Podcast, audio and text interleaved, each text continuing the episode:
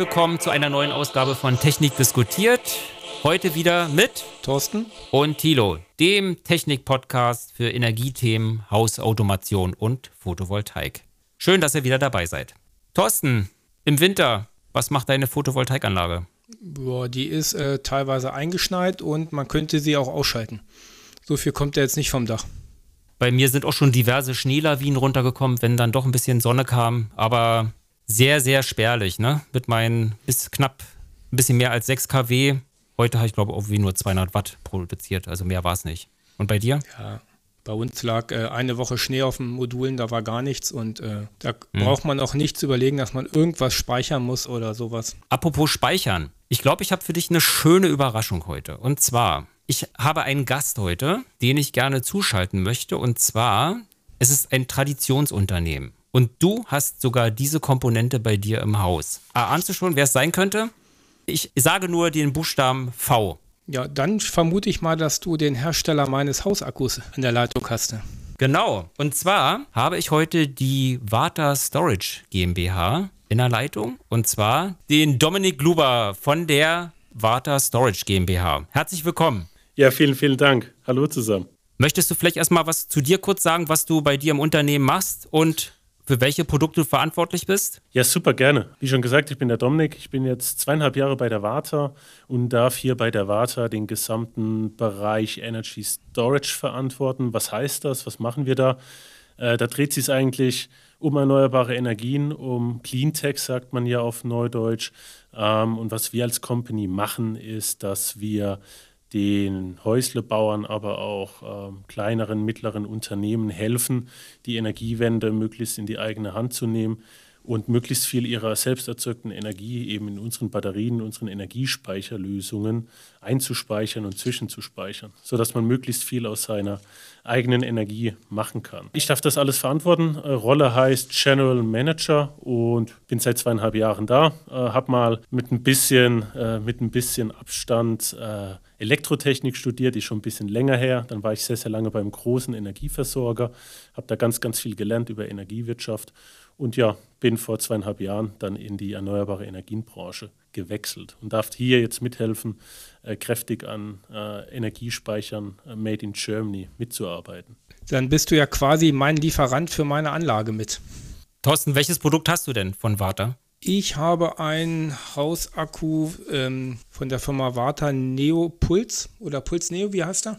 Puls Neo. Puls Neo heißt er genau, mit 6 Kilowattstunden Speicherkapazität. Ja, und auch euer Service äh, soll erwähnt werden wenn es mal zu Problemen kommt, da auch wirklich der Service bei euch groß geschrieben wird. Ne? Thorsten, kannst du ja mal kurz was davon berichten? Ja, ich hatte am Anfang so ein bisschen Probleme. Man kann ja so ein Shelly einbinden und das habe ich am Anfang nicht hingekriegt. Da habe ich dann mal angerufen, einfach in der Hotline und äh, da hat man persönlich einen erreicht und der hat sich, meine ich, sogar meinen Shelly an, eingerichtet da sozusagen, äh, draufgeschaltet und dann den Shelly eingerichtet. Das lief dann halt. Das war echt super. Also ja, gut zu hören. Ähm, ist etwas, was uns sehr am Herzen liegt ähm, und auch ein Thema, wo wir uns von vielen, vielen äh, Marktbegleitern äh, versuchen auch zu differenzieren. Äh, eben persönlichen äh, und sehr direkt ansprechbaren Service. Und am besten ist es, äh, wenn es dann auch noch klappt ähm, und äh, Kunden gute Erfahrungen machen, wenn sie mal Hilfe brauchen. Und ja, der Puls Neo ist ja das kleinste unserer Geräte, die wir im Portfolio haben. Ähm, es geht ja klein los mit 6 äh, Kilowattstunden, äh, wie du es gerade benannt hast. Und ja, wir versorgen ja bis hin zu größeren Industrieanlagen dann unsere Kunden mit bis zu einer Megawattstunde an Energiespeicherkapazität. Ui, eine Megawattstunde ist schon ein bisschen mehr als 6 Kilowattstunden. Ja, passt, glaube ich, auch nicht mehr in einen Keller. Was hat ja, er dann für eine Größe, um unsere Podcast-Hörer dann eine, eine, Vision zu geben? Ist das dann ein Container oder wie groß ist sowas? Ähm, es kommt drauf an. Ähm, ist immer die, die perfekte Antwort, es tut mir leid. Ähm, es kommt drauf an. Es ist ein, etwa ein Container voll äh, mit Rack-System. Äh, kann man immer nicht so genau ähm, definieren. Es kommt auf die Höhe de, des Racks an, also äh, wie voll ähm, diese, diese Rack-Lösung, das sind vielleicht für, für die Zuhörerin oder für eure, für eure Zuhörer. Ähm, das sind dann solche Serverschränke, die man vielleicht in Filmen schon mal gesehen hat und da kommen dann Batteriemodule übereinander gestapelt rein. Ähm, aber man kann sagen, dass das dann äh, mehrere dieser, dieser Rack-Systeme sind und da kann man schon einen kleinen Container gut mitfüllen. Äh, in den normalen Keller, ähm, so wie ich Einfamilienhäuser kenne heutzutage, passt das nicht mehr rein. Also ich kann bestätigen, bei mir ist das sehr überschaubar, sehr klein an die Wand geschraubt und stört nicht, sieht auch noch ganz schick aus und äh, hängt da einfach im Heizungsraum rum. Könnt ihr jetzt aus eurem Geschäft sagen, dass die Nachfrage jetzt nach Batterien immer mehr steigt? Dass das mehr dann in Richtung Privatanwendung geht oder geht es jetzt in Richtung äh, industrielle Anwendung? Da, da sind wir in der glücklichen Position, dass ich antworten kann, beides.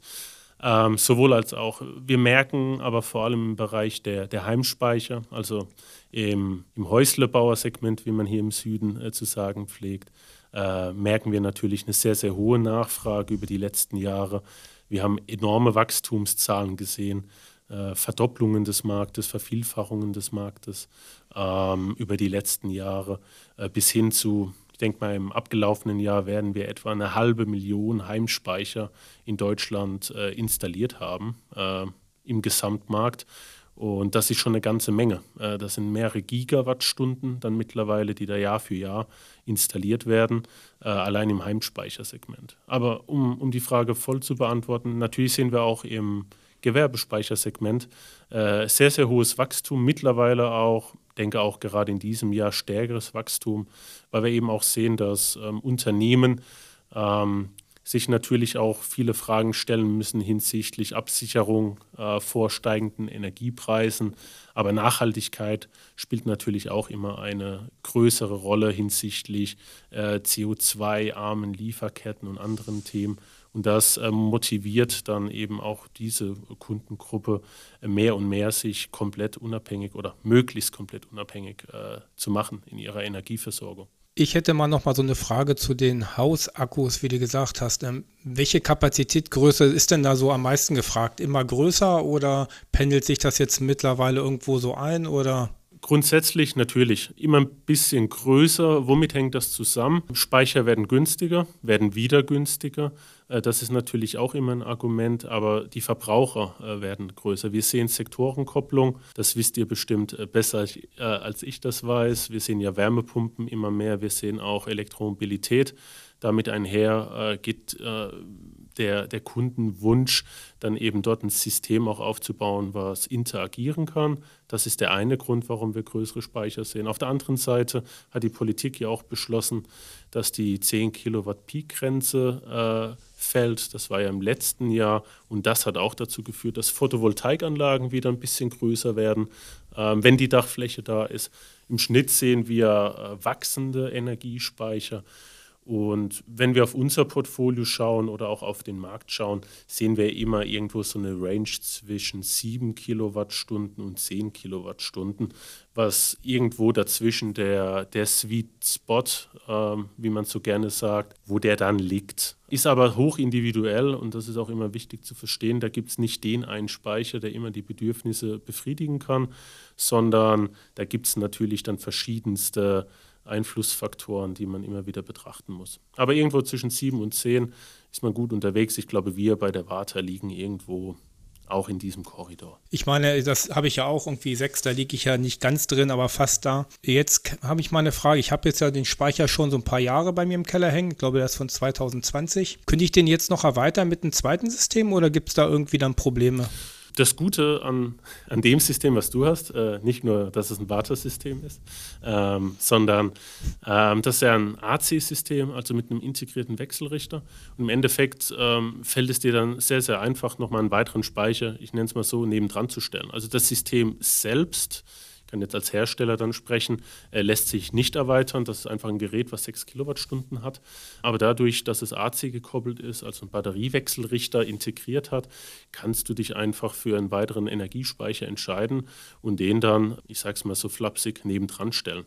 Äh, und dann okay. funktionieren die natürlich im Verbund, was natürlich sehr, sehr klug wäre, wenn es wieder ein Wartauspeicher wäre, weil die dann auch miteinander kommunizieren können und dann quasi als eine große Batterie agieren könnten. Ja, so wie ich das dann sehe, kann der dann auch wahrscheinlich auf einer anderen Phase ausspeisen und dann kriege ich auch die doppelte Ausspeiserleistung hin. Yep. Ist man für die Zukunft sozusagen gut aufgestellt? Ja, Nämlich, das ist wichtig. Der Batteriespeicher steht ja nicht nur ein Jahr hoffentlich in deinem Keller, sondern mal äh, mindestens äh, 10, 15, 20 Jahre. Und deswegen sollten die Geräte, die man einbaut, zukunftsfähig sein, technologisch und natürlich auch ähm, serviceseitig äh, so versorgt werden, dass man sich als Kunde dann auch über die Laufzeit äh, wohlfühlen kann.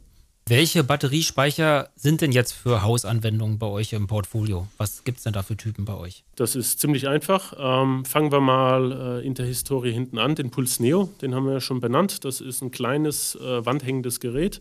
Ähm, 6 Kilowattstunden, einphasig. Das ist der kleinste Speicher, den wir haben. Der ist auch in die Zukunft geblickt super interessant für, für Nachrüstung, das heißt für bestehende Photovoltaikanlagen, wo ich eben äh, keinen neuen Wechselrichter installieren möchte. Dann gibt es den Element. Der Element ist ein dreiphasiges Gerät. Das heißt, der hat dann eben mehr Leistung, der kann äh, mehr Leistung in die Batterie einspeisen, aber auch wieder abgeben. Der ist auch notstromfähig und den gibt es dann in verschiedenen Kapazitätsstufen. Im Kern sind es dann 6 Kilowattstunden, 12 Kilowattstunden und 18 Kilowattstunden. Das sind die zwei bestehenden äh, oder aktuell laufenden Geräte und dann werden wir in Richtung äh, Frühjahr, Q1, Q2 neues Gerät äh, auf den Markt bringen. Angekündigt ist es schon. Das ist Water Wall. Das ist dann kein integrierter Energiespeicher mehr mit einem Wechselrichter, sondern eine reine Batterie. Ähm, nennt man dann bei uns in der Branche DC-Batterie. DC steht für Direct Current, also für Gleichstrom. Im Endeffekt ist es eine große Batterie. Das Besondere an der ist äh, natürlich, dass sie so wie unsere anderen Produkte made in Germany sind. Die wird hier in der Nähe in, in Ellwangen gefertigt mit einer äh, total äh, aus meiner persönlichen Perspektive schönen Wertschöpfung hier für Deutschland mit ganz vielen Arbeitsplätzen, die wir da geschaffen haben. Aber um aufs Produkt zu kommen, das ist eine stapelbare Batterie, so wie man das auch von anderen Marktbegleitern bestimmt schon kennt, wenn man sich mit den Themen auseinandergesetzt hat. Und die geht dann von 10 Kilowattstunden bis 20 Kilowattstunden, also in 5 Kilowattstunden Schritten äh, an nutzbarer Kapazität. Und die wird dann mit äh, verschiedenen Wechselrichtern von verschiedenen äh, Herstellern dann gekoppelt. Meistens sind das dann Hybridwechselrichter und die kann man dann äh, entsprechend ab Frühjahr diesen Jahres äh, dann auch bei dem Installateur seines Vertrauens äh, erwerben. Also die Hybridwechselrichter haben dann eure Daten schon hinterlegt von den Warta-Batterien, die ihr anbietet. Genau, also im Endeffekt wird da im Vorfeld ähm, man sagt, eine Kompatibilität hergestellt, also dass die Geräte miteinander reden können. Und dafür sorgen dann wir in Zusammenarbeit eben mit den Wechselrichterherstellern. Du hattest gerade erwähnt, dass die alle DC sind jetzt, die äh, stapelbare Variante. Ähm, was ist denn besser jetzt, AC oder DC zu haben? Das lässt sich gar nicht so generell sagen. Also ich, ich, würde das anders ausdrücken wollen. Auf der einen Seite hast du ja ein integriertes Gerät, also bei unseren bisherigen Geräten, da habe ich einen Wechselrichter kombiniert in einem Gehäuse mit einer Batterie. Und das kann durchaus für verschiedene Anwendungsfälle, für verschiedene äh, Kunden Sinn machen.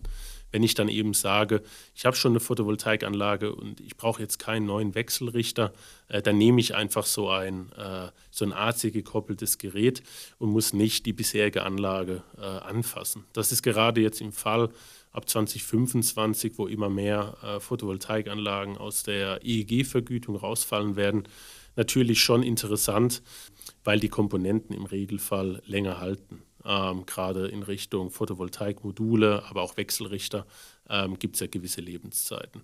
Und da fährt man natürlich mit solchen integrierten Systemen oft auch finanziell betrachtet gar nicht so schlecht.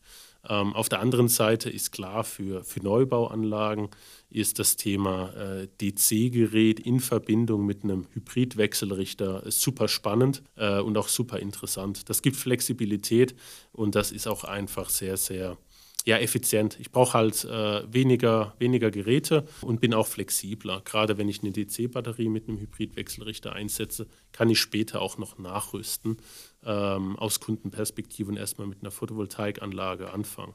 Eins möchte ich aber noch ergänzen, was total wichtig ist aus meiner Perspektive. Man kann natürlich auch einen Hybridwechselrichter integrieren in eine ich nenne sie jetzt mal in eine Gesamtlösung, also Batterie plus Hybridwechselrichter. Am Ende kommt es sehr, sehr, sehr stark darauf an, wie ich das äh, Gerät einsetze, wie ich das Produkt verwende. Äh, da gibt es kein besser oder schlechter, sondern ein aus meiner Sicht eher äh, passender oder nicht so passend. Mit dem Fall der Nachrüstlösung, nehmen wir mal an, ich habe schon eine Batterie, die also eine DC-Batterie, die schon fünf Jahre läuft und ich rüste nach, hat ja die eine schon ein bisschen an Kapazität verloren. Ist es dann noch nachrüstbar oder eher nicht mehr empfehlenswert? Ist die Frage, was man unter, unter Nachrüstung, Erweiterung äh, versteht. Ich meine, wenn ich eine DC-Batterie an einen Wechselrichter angeschlossen habe, äh, habe ich eine gewisse Einspeiseleistung ähm, in die Batterie und natürlich auch eine Leistung, die ich dann wieder aus der Batterie rausziehen kann. Da muss ich mir die Frage stellen, erweitere ich die bestehende Batterie oder stelle ich eine zweite Batterie nebendran äh, mit einem weiteren Wechselrichter? Meine Frage war bestehende Batterie, quasi noch äh, ein paar Stockwerke raufpacken. Mhm. Ja, das ist ganz spannend. Ähm, da muss man dann in die Datenblätter und in die Garantiebedingungen der jeweiligen ähm, Hersteller sehr genau reinschauen, weil meines Wissens nach schließen die allermeisten Hersteller ähm, eine Nachrüstung nach einer gewissen Laufzeit aus. Das mhm. hat technische Gründe mit Spannungslagen etc., ähm, die es dann irgendwann, ich nenne es jetzt mal vereinfacht ausgedrückt, schwierig machen, sage ich mal, eine Nachrüstung in so einer Stapellösung abzubilden, weil ich dann einfach äh, verschiedene Spannungslevel habe, äh, die ich so dann in einem System nicht mehr vereinen kann. Zu den AC äh, Batterien nochmal. Also ich finde den großen Vorteil dabei, man kann ja auch die ganz einfach die Photovoltaikanlage dann halt erweitern. Ich meine, wenn ich halt zum Beispiel nochmal irgend so ein Balkonkraftwerk hinsetze, dann sieht der Akku ja auch sozusagen die Energie vom Balkonkraftwerk und speichert einfach ein, ne? weil er am Hausanschlusspunkt misst und dann die überschüssige Energie einfach in die Batterie speist. Die ist dann sozusagen ganz einfach gekoppelt und das Haus hat, ne, hat einen Akku und alles, was über ist, geht rein. Auch ein cooles Argument. Ja, also. Ja, ja, hast absolut recht. Hm. Mit welcher Lebensdauer kann man denn mit Batterien derzeit rechnen? Wenn wir jetzt von der, von der Herstellerseite mal drauf schauen und schauen, was so die meisten, Warta mit inbegriffen, Hersteller so an Garantieversprechen abgeben, äh, dreht sich ja immer so um die magischen 10 Jahre, manche 15 Jahre. Es gibt auch hier und da ganz, ganz vereinzelte Angebote irgendwie auf 20 Jahre. Da würde ich Kundinnen und Kunden aber empfehlen, so ein bisschen genauer mal drauf zu schauen, was dann da noch in eine, in eine Garantie fällt und nicht oder nicht. Auf Wasserprodukte gibt es äh, zehn Jahre ähm, zu einer Restkapazität von 80 Prozent. Äh, das ist das, was wir tun und das ist auf jeden Fall mal äh, die Mindestlebenszeit, die wir so einem Akku zurechnen. Hängt aber immer davon ab, wo, wo steht so eine Batterie, wie wird die betrieben, wie viele Zyklen erlebt so eine Batterie während der Lebenszeit, also wie oft wird sie B- und entladen, mit wie viel Strom, also mit wie viel Energie wird die End- und B-laden, also wie viel Power muss die dann auch aushalten. Aber wir sehen, mit der Zyklenalterung, das ist die eine Komponente, wie oft End- und B-Laden, und mit der kalendarischen Alterung, das ist die andere Komponente, äh, die maßgeblich dann mit diesen externen äh, Faktoren zusammenhängt, wie Aufstellort, äh, also Temperatur, Feuchte, sehen wir Lebensdauern 15 bis 20 Jahre als realistisch an. Das ist schon mal gut zum Energiemanagement. Ich bin ja so ein Bastelfreak, hätte ich gesagt. Äh, wir hatten auch schon ein paar Folgen gemacht mit Smart Home etc. Für mich ist da immer so die Anbindung und die Information, die ich halt aus so einer Anlage rauskriege. Also ich hatte mich, wo ich dann Kontakt hatte mit dem Service vom Warta, dann habe ich auch sozusagen die Register für die Modbus-Anbindung gekriegt. Und darüber habe ich dann halt äh, in mein Smart Home die, die Batterie integriert, den Wechselrichter von einer anderen Firma auch über Modbus und kann da halt ganz schön so die Daten auslesen halt. Wie ist denn das bei euch so? Habt ihr weiterhin die Schnittstelle Modbus oder gibt es was anderes, gibt was Neueres? Wird das in Zukunft weiter gepflegt oder irgendwie ausgebaut noch, dass die Technikfreaks, so wie ich, halt irgendwie mehr Informationen kriegen, mehr Eingriffsmöglichkeiten haben in das, in das ganze System? Danke für die Frage, ist ein super spannendes Thema treibt mich persönlich in, in meinem Berufsleben äh, auch total lange um, bevor ich zur Warte gekommen bin. habe ich ähm, ein Startup aufbauen dürfen bei meinem vorigen Arbeitgeber. Da haben wir uns genau um das Thema Energiemanagement und Energiemanagement-Plattform gekümmert. Von daher ist das auch ein persönliches äh, Herzensanliegen, so ein bisschen von mir aus meiner Vergangenheit. Was macht Warta da? Also, wie du schon beschrieben hattest, wir haben eine Schnittstelle, die werden wir weiterhin haben, ähm, die kann man weiterhin nutzen. Das ist weiterhin Modbus, ist aus meiner Sicht auch bewährt, äh, an der Stelle auf, auf Modbus zu setzen äh, für solche, ich nenne sie jetzt mal so Energiegeräte, Energiedevices. Da bietet sich der Modbus an gibt ja noch so ein paar, paar weitere Themen, wie zum Beispiel der EE-Bus und andere Themen. Das schauen wir uns natürlich auch an. Was wir aber vor allem auch tun in Zukunft ist, die Schnittstelle äh, weiter auszubauen, das heißt weitere Informationen zur Verfügung zu stellen, eben ich nenne sie jetzt mal für diese Bastler, äh, wie du dich ja auch bezeichnet hast, äh, dass die eben noch ein paar mehr Daten aus der Batterie äh, rausbekommen können. Das machen wir aber auch nicht ganz uneigennützig, weil wir natürlich auf unser bestehendes Energiemanagementsystem, was zum Beispiel der Puls Neo ja integriert hat, ähm, wo ich ja E-Autos, äh, smart beladen kann oder andere Themen auch noch ein bisschen smarter betreiben kann. Daran werden wir weiter arbeiten und daran arbeiten wir auch schon weiter, weil uns die, die Integration von diesen Energiespeichern, aber auch von den weiteren Geräten im Haus äh, unserer Kunden äh, sehr, sehr wichtig ist. Weil die Energiewelt verändert sich ja glücklicherweise ein wenig und da spielt das Thema der Flexibilisierung, das heißt der Nutzung von solchen dynamischen Lasten eine immer größere Rolle und dafür braucht es auf jeden Fall diese Konnektivität zwischen den Geräten und da müssen wir, da wir auch nicht die einzigen im Markt sind und äh, ich finde es notwendig, dass wir da sehr, sehr offen eben in Netzwerken denken, nicht nur technisch, sondern auch als Unternehmen offen sein. Ich habe es ja dann auch festgestellt, ich hatte ja die Batterie gehabt mit der Anlage. Dann äh, kam irgendwann das E-Auto und dann stellte sich auch die Frage, ja, hm, man braucht eine Wallbox. Und dann äh, habe ich festgestellt, dass man kann ja die Wallbox sozusagen auch integrieren. Da gab es irgendwann mal ein Software-Update. Und jetzt ist meine Wallbox sozusagen auch in der Akku-Software mit drin oder ich kann sie halt über mein Smart Home sozusagen ansteuern äh, mal so eine Frage, wird das noch weiter ausgebaut mit den Wallboxen oder an Funktionalitäten oder auch an Hersteller von Wallboxen oder bietet Warta in Zukunft eine eigene Wallbox an? Gibt es da? Wir arbeiten immer im Ausbau der, der Kompatibilitäten und, und, der Konnektivitäten.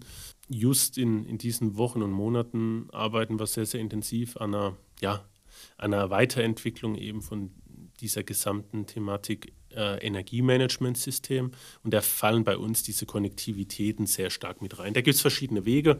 Äh, manches werden wir selbst entwickeln, bei anderen Themen werden wir auf Partner setzen, die schon tolle Vorarbeit geleistet haben. Das heißt, dass man da einfach eine, eine breitere Konnektivität in Zukunft äh, sehen wird und nutzen kann. Das ist das eine. Und in Bezug auf unsere eigenen Wallboxen, wir schauen uns das an. Ähm, ich würde lügen, wenn ich äh, sagen würde, wir haben keine Wallboxen zum Test in unserem Labor hängen äh, und probieren die aus. Also da könnte man annehmen, dass da in Zukunft auch sowas von der, von der Firma Vata kommen kann. Wir werden aber nicht alles selbst entwickeln. Das möchte ich an der Stelle auch ganz klar sagen. Es macht an vielen Stellen dann auch eben Sinn, äh, mit anderen Unternehmen, die da gute Produkte schon entwickelt haben, auch in Partnerschaften zu gehen. Ähm, bei meiner Wallbox sozusagen kann man ja einstellen, okay, laden oder nicht laden. Wird das auch in die Software noch weiterentwickelt, dass man mehrere Sachen einstellen kann oder ähm, wie ist da zurzeit der Scope sozusagen bei euch? Also ich habe ja wie gesagt den Puls Neo, kann ich da mit einer neuen Software rechnen, wo ich mehr Sachen einstellen kann für mein Autoladen, damit es ein bisschen noch komfortabler wird, wie es schon ist oder? Kurze Antwort, ja. Wir arbeiten daran und spielt natürlich auch der Komfort und sage ich mal auch die, die Intelligenz der Einbindung eine große Rolle. Und wie du zu Recht gesagt hast, da haben wir noch ein bisschen Potenzial, um besser zu werden. Das haben wir auch erkannt und daran werden wir in diesem Jahr auch arbeiten. Ich sage bewusst in diesem Jahr, also ich kann nicht versprechen, dass du nächste Woche eine neue Software bekommst. Wir werden aber daran arbeiten. Und warum knüpfe ich wieder an, was ich vorher gesagt habe? Es ist zwingend notwendig, dass wir über den gesamten Tag in der Lage sind, einzelnen Geräten so eine Art Fahrplan, so nenne ich es jetzt mal, mitzugeben. Das heißt eben, ein Gerät entweder durch den Nutzer, also durch dich, oder ich nenne es jetzt mal durch einen Aggregator oder durch eine zentrale Schaltstelle äh, verschiedene Preissignale, verschiedene Steuersignale mitgeben kann. Und vor dem Hintergrund wird es da äh, viel, viel mehr Komfortfunktionen äh, noch geben und auch Steuerungsfunktionen geben, weil wir ansonsten eben äh, nicht in der Lage sind, die, die neue Energiewelt, äh, die sich da glücklicherweise aufbaut, vollumfänglich nutzen zu können. Und das ist natürlich unser Ziel und deswegen wird es da natürlich Updates geben. Aber Schritt für Schritt für Schritt. Okay, also neue Energiewelt heißt, es ist unerlässlich, weiter mit Modbus zu arbeiten. Ohne Daten geht es nicht. Wir müssen alles miteinander vernetzen. Ohne Daten geht es nicht, klar. Also aus meiner Perspektive, aus unserer Perspektive spielen Daten hier eine zentrale Rolle und nicht nur Daten, sondern die Interaktion zwischen äh, Datenpunkten äh, verschiedenster Marktakteure. Und das will ich an der Stelle auch nochmal sagen, das ist super wichtig, eben möglichst offen und transparent äh, mit diesen Datenpunkten umzugehen, sodass wir diese neuen Produkte, Services, Mehrwertdienste, könnte man auch sagen, äh, den, den Kunden ermöglichen. Ansonsten wird es nicht funktionieren. Also für unsere Zuhörer wichtig nochmal zu den Daten, wer sich da nicht ganz so mit auskennt, es ist halt ein offenes Protokoll, was jeder lesen kann. Das ist nicht irgendwas Verschlüsseltes, sondern die Daten sind von jedem einsehbar, wenn einem das Protokoll bekannt ist. Und man kann dann halt auf die Daten zugreifen, weiter auslesen und verarbeiten. Ich kann ja ganz kurz mal zu sagen, und das läuft eigentlich bei mir alles über WLAN und so und äh, auch mit Home Assistant lese ich das aus und das geht halt wunderbar. Ist schön offen, man kann bei mir sogar die Wärmepumpe, die Wallbox, die, der Wechselrichter und die Batterie alles liefert Daten und man kann sich das schön anzeigen und auch selber eingreifen halt. Wollten wir noch mal irgendwie so ein bisschen zum äh, Laden der Batterie aus dem öffentlichen Netz oder ist das nicht äh, interessant für euch? Können wir gerne zu quatschen. Also ist natürlich ein Szenario, was sich immer mehr aufbaut. Also so. geht jetzt um das Thema Netzstabilität. Genau, dass ich halt ja. meine Batterie, wenn ich nicht meiner EEG-Förderung drin wäre mit meiner Anlage, einfach aus dem Netz auch lasen könnte, wenn der Strom ist billig. Ich meine, da hört man jetzt überall, ob das immer so sinnvoll ist und immer den billigsten Zeitpunkt man hat. Also ich persönlich möchte mir gar nicht den Stress aussetzen, dass ich mich dann ärgere, dass ich mein Auto eine Stunde zu früh geladen habe oder so. Oder du hast ja ein falsches Skript geschrieben und der Tarif stimmt nicht mehr, ne? Wäre auch eine böse Überraschung. Ja, genau. Sozusagen, dass man halt irgendwie äh, die Preise halt vom Energieversorger kriegt und darüber halt den Akku lädt, wenn es halt günstig ist oder nicht. Ist sowas in Zukunft auch denkbar oder wird es das geben oder ist das völlig ähm, viel zu aufwendig für die Kunden? Das gibt es heute schon. Also nicht von Warta direkt, aber es gibt äh, verschiedene Marktteilnehmer, die, die da anfangen, in diese sage ich mal, Bereiche vorzupreschen. Und das finde ich auch gut. Also da gibt es ja Firmen wie, wie Avatar oder Tibber, äh, die ihr bestimmt auch kennt und schon mal davon gehört habt, äh, die ja flexible Stromtarife anbieten. Und von den flexiblen Stromtarifen ist es ja nur der nächste folgerichtige Schritt, nicht nur manuell zu verbrauchen, um zu sagen, oh, jetzt ist der Strom gerade günstig, äh, jetzt stöpsel ich mal mein E-Auto an, sondern da kommen die Daten wieder ins Spiel, um zu sagen, ich verbinde dann eben so ein Preissignal mit meinem Energiespeicher, mit meiner Wallbox, mit meiner Wärmepumpe und schaffe dann eben so nochmal ein zusätzliches ja, Wertpotenzial, eine zusätzliche Einsparung und belade dann eben meinen Energiespeicher dann, wenn der Strom möglichst günstig ist. Da kommt dann aber eben die Komplexität rein, dass ich verschiedenste Stromquellen habe oder verschiedenste Stromsenken habe, also wo der Strom dann hinfließen kann. Und dafür braucht es dann ein Energiemanagementsystem, ähm, was stark genug ist, das abzubilden. Aber es ist natürlich auch, wir als Warta schauen auf diese Geschäftsmodelle und für uns ist das eine ziemlich interessante und ähm, auch ein wenig natürliche Erweiterung unseres Produktportfolios für die Zukunft. Das ist ein sehr, sehr spannendes Feld und ist, glaube ich, auch für die Kunden sehr, sehr spannend. Es kann sehr komplex werden, hattest du vorhin ja schon gesagt. Oh, ich weiß ja nicht, ob ich dann so wirklich mich damit so auseinandersetzen möchte. Und deswegen muss das Ziel sein, dass wir dann nicht im Einzelverbindungsnachweis äh, Mobilfunkdschungel enden, wenn wir solche Produkte umsetzen, äh, sondern dass es nachvollziehbar ist für die, für die Kunden, was da abgeht auf der einen Seite, aber eben auch die, die Chance, die dann ein wenig in dieser Komplexität liegt, dann für die Kunden dann doch gehoben wird. Und da sehen wir uns als Warta jetzt mit unserer Historie über 130 Jahre oder über 135 Jahre sogar ähm, aus, aus dem Energiespeicher, aus der Batterie kommend, schon auch in der Rolle, die Kunden da mitzubegleiten oder einen Teil der Kunden mitzubegleiten. Merken die Netzbetreiber, dass sich das Netz jetzt durch Akkus netzstabilisiert? Natürlich äh, merken Netzbetreiber gerade im ländlichen Raum den Zubau an Photovoltaik, den Zubau an Elektromobilität, an Wärmepumpen äh, sehr, sehr stark und auch an Energiespeichern. Das merken die äh, sehr stark und wir sehen ja auch, dass Netzentgelte eine gewisse Entwicklung nehmen, nämlich die Entwicklung nach oben. Und das ist ein Resultat, äh, mit ein Resultat dieser sich veränderten Energiewelt, die wir erstmal dann leider negativ alle äh, zu spüren bekommen, weil dort ein gewisser ja, Investitionsstau vorgelegen hat, eine gewisse Komplexität aber auch reinkommt, das muss man sagen. Äh, die hat man so in der Vergangenheit nicht gekannt, weil früher hatten wir ein sehr, sehr statisches System, natürlich ein komplexes statisches System, ähm, aber wir gehen ja in Zukunft und sind heute in einem viel, viel äh, komplexeren äh, System mit viel, viel mehr schlecht aus Energieversorgersicht äh, weniger gut einzuschätzenden Energiequellen und Energiesenken. Das merken die natürlich. Nochmal zurück äh, zur Messung. Natürlich sieht man das dann an der Netzfrequenz, ob die halt steigt oder fällt. Und je nachdem ist das Netz stabil oder nicht stabil. Das siehst du, wenn ich bei mir mal in meine Batterie gerade live reingucke. Da stand schon mal drin ENS-Fehler, Netzfrequenz zu groß. Und das tauchte öfter schon mal auf.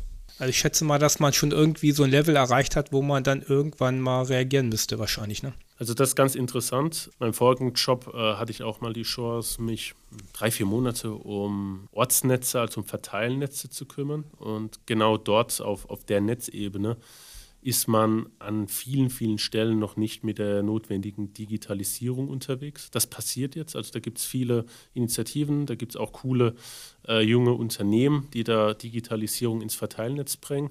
Aber das, was du gerade angesprochen hast, das sehen die Netzbetreiber heute in, ich weiß nicht, in 90 Prozent ihres Verteilnetzes noch gar nicht. Also die Netzfrequenz ähm, sieht man im Verteilnetz weniger. Auf den höheren Netzebenen dann siehst du natürlich alles live. Aber sage ich mal, die Auswirkungen, die du gerade beschrieben hast, Thorsten, die siehst du dann, weil natürlich ähm, unser Speicher äh, diesen Wert dann auch äh, darstellt und auch misst, auch messen muss. Aber die Verteilnetzbetreiber sehen das dann nur mit einer gewissen Verzögerung. Bin ich ja schon mal besser informiert wie manche Energieversorger. Also ich denke, 135 Jahre Erfahrung haben sich ausgezahlt. Ihr habt super Produkte am Markt.